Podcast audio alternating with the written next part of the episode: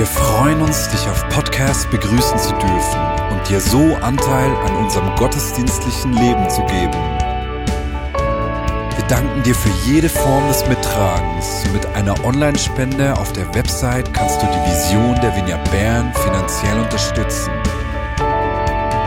Wir wünschen dir viel Inspiration beim Hören der Botschaft und Gottes Segen.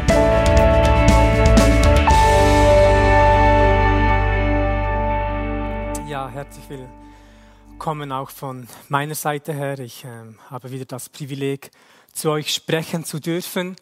Und wie ihr alle wisst, befinden wir uns immer noch in dieser koronischen Krisenzeit. Und die meisten von uns haben es sogar verpasst, dass das Pentagon vor ein paar Wochen endlich bestätigte Videos herausgegeben haben, wo UFOs darin vorkommen. Und wir haben das verpasst, weil wir uns so sehr mit dieser Corona-Krise befassen. Aber wäre, wären diese Videos vor der Corona-Krise veröffentlicht worden, würden wir wahrscheinlich jetzt alle in der Angst leben, dass die Aliens bald auf die Erde kommen und uns bekämpfen würden, um den Planeten zu übernehmen. Aber das spielt jetzt keine große Rolle, da wir endlich in der Lockerungsphase sind. Und viele von uns können es kaum erwarten, endlich wieder in die alte Normalität zurückzugehen. Aber wenn ich so über die alte Normalität nachdenke, habe ich da nicht nur große Freude, weil eigentlich ist die Welt längstens vor dem Coronavirus bereits erkrankt. Ich meine, wir haben in einer Zeit gelebt, in der es wahrscheinlich mehr geschmerzt hat, das Mobiltelefon zu verlieren, als die Jungfräulichkeit außerhalb eines Ehebundes. Wir haben in einer Zeit gelebt, in der die Badezimmer zu Fotostudios geworden sind oder in einer Zeit, in der der Pizzaservice schneller bei dir zu Hause war als die Polizei. Es war eine Zeit, die, oder immer noch eine Zeit, die eigentlich Realitäten zu Lügen macht und Lügen zu ähm, Realitäten.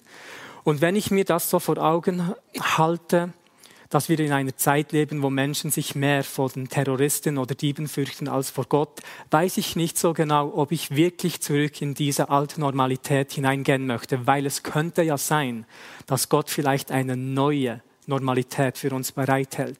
Und ich bin mir bewusst, dass das auch viele gute Aspekte hat, sich nach der nach dem alten Normen ähm, auszustrecken. Ich bin überzeugt davon, dass es wahrscheinlich noch nie so viele Schweizer gegeben hat, die endlich zur Arbeit gehen wollten oder die sich über die Arbeit freuen. Ich meine, das ist doch auch etwas Positives, dass man sich endlich über etwas Vertrautes freuen kann, kann, was einem vielleicht lange, lange Zeit als Gefangenschaft vorkam. Und dennoch möchte ich die Gefahren hervorheben, ähm, die wir jetzt erleben können. Ich meine sogar Israel, das Volk Israel, als sie nach über 400 Jahren in der Gefangenschaft in Ägypten endlich auf dem Weg ins verheißene Land waren, haben sie in der Wüste, in dieser Krisenwüstenzeit gesagt, es wäre für sie besser, wieder zurück nach Ägypten zu gehen. Und das ist eigentlich ein komplett banaler Gedanke, weil sie haben hier eine Verheißung von Gott, eine Vision, endlich in das verheißene Land hineinzugehen. Und jetzt sind sie in dieser quarantänischen Wüstenzeit und wollen auf einmal zurück in ihre alte Normalität gehen. Oder vielleicht kannst du dich auch an die Geschichte der Jünger von Jesus erinnern. Die waren drei Jahre mit Jesus unterwegs. Jesus hat sie gelehrt, die Welt zu verändern, hat ihnen beigebracht, wie die Prinzipien im Reich Gottes funktionieren. Und sie haben groß geträumt, sie haben geglaubt, die Welt verändern zu können, haben miteinander diskutiert, ähm, wer der Größte ist unter ihnen, wer vielleicht einmal neben Jesus auf dem Thron sitzen darf. Und jetzt ist Jesus gestorben. Sie befinden sich in Krisenzeit und wissen nicht, was sie tun sollen. Sie haben nicht geglaubt, dass Jesus wieder von den Toten auferweckt wird. Drei Tage später taucht Jesus jedoch übernatürlich bei ihnen zu Hause auf oder irgendwo in diesem Raum. Und er kommt auf sie zu, im Johannes Kapitel 20, könnt ihr das zu Hause nachlesen, und er haucht sie an und sendet sie aus, so wie er selbst ausgesandt wurde. Er bevollmächtigt sie mit dem Heiligen Geist und gibt ihnen weiter eine Vision, dass sie immer noch hier sind, um die Welt zu verändern. Und da könnte man doch das Gefühl haben, hey, das ist der Moment der Hoffnung, der die Jünger jetzt endlich packen können. Aber ein Kapitel später, als Jesus bereits wieder fort war von den Jüngern, gehen sie zurück in ihre alte Realität. Sie gehen wieder fischen. Und das ist etwas, was Menschen oftmals tun in einer Krisenzeit oder Wüstenzeit, in Zeiten von Unsicherheiten. Hält man nach den Dingen Ausschau, die, mit denen man vertraut ist. Man möchte die Dinge zurückhaben, die man am besten tun kann, weil dort kann am wenigsten falsch gehen. Das Problem dabei ist, dass Gott oftmals nicht in den vertrauten Dingen zu finden ist. Noch weniger kann Gott das gebrauchen, was wir gut können, weil wir so auf uns ähm, eigentlich abhängig sind und nicht auf Gott. Gott kann nicht mit unseren Stärken arbeiten, sondern nur mit unseren Schwächen, weil er dort seine Kraft durch uns wirken kann. Darum ist es wichtig, dass wir das zukünftige Leben, unseren Dienst, unser Leben nicht von den Dingen bestimmen lassen, die wir gut können. Das kann Gott nicht gebrauchen, sondern von den Dingen, die wir wissen, dass wir sie nicht können, weil wir so auf Gott abhängig sind und auf sein übernatürliches Wirken. Die supercoole biblische Zusage in der Bibel die Gott ihm wieder gegeben hat, ich werde mit dir sein, geschah eigentlich immer im Zusammenhang mit einem absolut unmöglichen Auftrag. Und ich möchte, dass wir gefüllt sind mit Visionen oder Träumen, die wir absolut nicht erfüllen können, außer Gott ist mit uns. In den Sprüchen 29, Vers 18 lesen wir auch,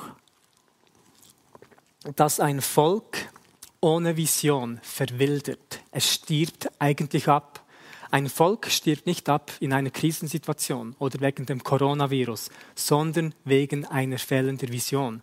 Darum ist es mein Gebet, dass wir heute neu mit Visionen und Träumen gefüllt sein können, dass Gott uns etwas Neues gibt, dass wir ähm, in die Zukunft schauen können für das, was Gott für uns vorbereitet hat und dennoch dankbar sind, wenn wieder alte Normalitäten hineinkehren, wie das bereits erwähnt worden ist mit der Arbeit. Wir befinden uns nicht im selben Boot, sondern erleben einfach derselbe Sturm.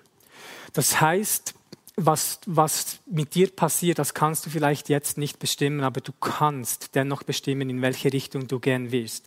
Und ich würde den meisten abraten, zurück an das Ufer zu gehen, mit dem du am meisten vertraut bist. Weil vielleicht hat Gott uns gesagt, ans andere Ufer des Sees ähm, zu gehen, halt durch den Sturm zu gehen, weil dort etwas Neues, etwas Besseres auf uns wartet. Ich meine übrigens damit nicht, dass es darum geht, unseren eigenen Träumen nachzujagen oder unsere eigenen Wünsche wieder hervorzuheben. Nein, das Gegenteil. Diejenigen, die immer noch das Gefühl haben, dass es in der Nachfolge Jesu darum geht, die eigenen Wünsche erfüllt zu haben, die tun mir richtig leid. Denn die Bibel sagt das absolute Gegenteil. Die Bibel sagt, dass das Leben ein Kampf ist. Die Bibel sagt weiter, dass wir versuchen, das Leben zu retten, wir es verlieren werden. Darum hat Jesus gesagt, hey, sorgt euch nicht um den Morgen, weil der heutige Tag bereits genug Sorgen mit sich bringen wird. Und Alan Scott hat letzten Sonntag, glaube ich, folgende Frage seiner Gemeinde gestellt und ich möchte dasselbe tun. Er hat gefragt, für was kämpfst du? Wieso stehst du jeden Tag auf? Was ist der Kampf, den du kämpfst? Überleg dir das mal. Wir kämpfen den Kampf nicht, um zu gewinnen, weil in Christus haben wir den Sieg bereits. Was ist also der Kampf, den wir kämpfen? Wir kämpfen auch nicht fürs Überleben, weil ich habe es bereits gesagt, die Bibel sagt, dass derjenige, der versucht, das Leben zu retten, es verlieren wird. Oder Paulus hat auch gesagt, mein Leben ist Christus und das Sterben ist Gewinn. Wir kämpfen also nicht für das Überleben oder für die Existenz. Für was kämpfen wir dann? Auch nicht für die wirtschaftliche Lage, weil die Welt hat uns nicht den himmlischen Frieden gegeben, darum kann uns der SMI oder der Dow Jones diesen Frieden auch nicht wegnehmen. Um was ist also unser Kampf. In was für einen Kampf sind wir verwickelt? Ich glaube, dass der Kampf sich eigentlich nicht verändert hat. Es ist immer derselbe Kampf. Es geht um die Liebe, Hoffnung und um den Glauben oder einfach gesagt um das Hineinbrechen des Reich Gottes. Das ist der eigentliche Kampf und nicht um unser Willen, sondern damit die Menschen um uns herum die Realität Gottes gezeigt bekommen. Darum war die Hauptbotschaft von Jesus, als er auf der Erde herumlief. Das Reich Gottes ist nahegekommen. Seine Hauptbotschaft war es nicht das Reich Gottes. Wenn er nur über das Reich Gottes gesprochen hätte, wäre es irgendwie eine Theologie gewesen oder ein Konzept, worüber man sich unterhalten hätte können. Aber Jesus hat gesagt, das Reich Gottes ist nahe gekommen. Und das hat ihn automatisch in eine Position gesetzt, in der die Leute fragen konnten, hey, wo ist es dann? Wie wäre es, wenn wir dasselbe tun würden? Wenn wir verkünden würden, das Reich Gottes ist nahe gekommen. Was wäre, wenn die Menschen uns fragen würden, hey, Wer bist denn du? Was erzählst du da für Dinge? Siehst du nicht die Krisenzeit, in der wir uns befinden? Wo ist es denn, das Reich Gottes? Und danach könnten wir durch Wunder und Zeichen, Glaube, Hoffnung und Liebe den Leuten das demonstrieren, was Jesus auch ihnen aufgezeigt hat. Denn wenn wir die richtige Botschaft deklarieren, haben wir die Aufmerksamkeit des Himmels. Davon bin ich überzeugt. Und ich bin auch überzeugt davon, dass das Christentum im Kern eine Wunderbewegung ist und nicht nur eine moralische oder sozialistische Institution. Da ist viel mehr vorhanden. Wir haben die Aufmerksamkeit des Himmels nicht, wenn wir protestieren. Wir haben die Aufmerksamkeit des Himmels, wenn wir proklamieren. Es ist nicht an der Zeit, jetzt gegen etwas zu demonstrieren, sondern etwas zu demonstrieren, das Reich Gottes. Und wir können es uns nicht leisten, in der heutigen Zeit gegen irgendetwas zu protestieren, wenn wir dazu beauftragt sind, etwas zu proklamieren, damit seine Welt in diese Welt hineinbrechen kann. Was, wenn die großen Probleme der heutigen Zeit vielleicht nicht diejenigen sind, die wir denken? Was, wenn Gesetzlosigkeit, Terrorismus, Kriminalität, gar nicht das eigentliche Problem sind. Was, wenn Armut, Coronavirus auch nicht das wirkliche Problem ist? Was, wenn das größte Problem in unserer Zeit ein Mangel an Güte ist? In Römer 12, 21 lesen wir, dass wir das Gut, dass wir das Schlechte, das Böse mit dem Guten überwinden können. Bei meinem Zahlenschluss auf dem Melo ist das mein Code 1221, damit ich mich praktisch täglich an diese Stelle erinnern kann. Jetzt könnte jeder mein Velo klauen, tut das, macht, spielt mir keine Rolle. Aber überlegt euch das mal. Dort, wo es viel Böses gibt oder viel Schlimmes, ist automatisch ein größeres Maß an Güte verfügbar. Und Römer 2, 4, glaube ich, sagt auch, dass es die Güte Gottes ist, welche die Menschen in die Buße leiten wird. Darum brauchen wir nicht Leute, die ständig die Probleme hervorheben, weil das wird die Probleme nicht lösen. Wir brauchen Leute, die die, die die, Probleme vielleicht verstehen, aber danach das Reich Gottes in diese hineinbringen und dort hineinsprechen.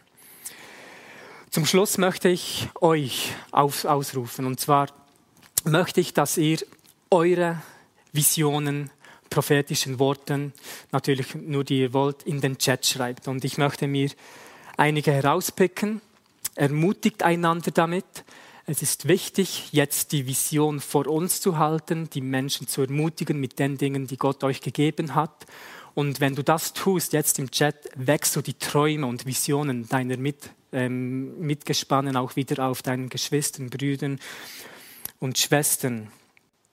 Wir sind da ein bisschen am Verzug, darum schreib diese auf. Ich weiß noch, ähm, vor ein paar Jahren in Amerika hat jemand über mir prophezeit, dass er wie ein großes Glasdach sieht und ich ähm, unter diesem laufe und dort Wunder und Zeichen geschehen und er hatte nicht gewusst, ähm, ob das irgendwie im Zusammenhang mit dem Ort ist, wo ich lebe.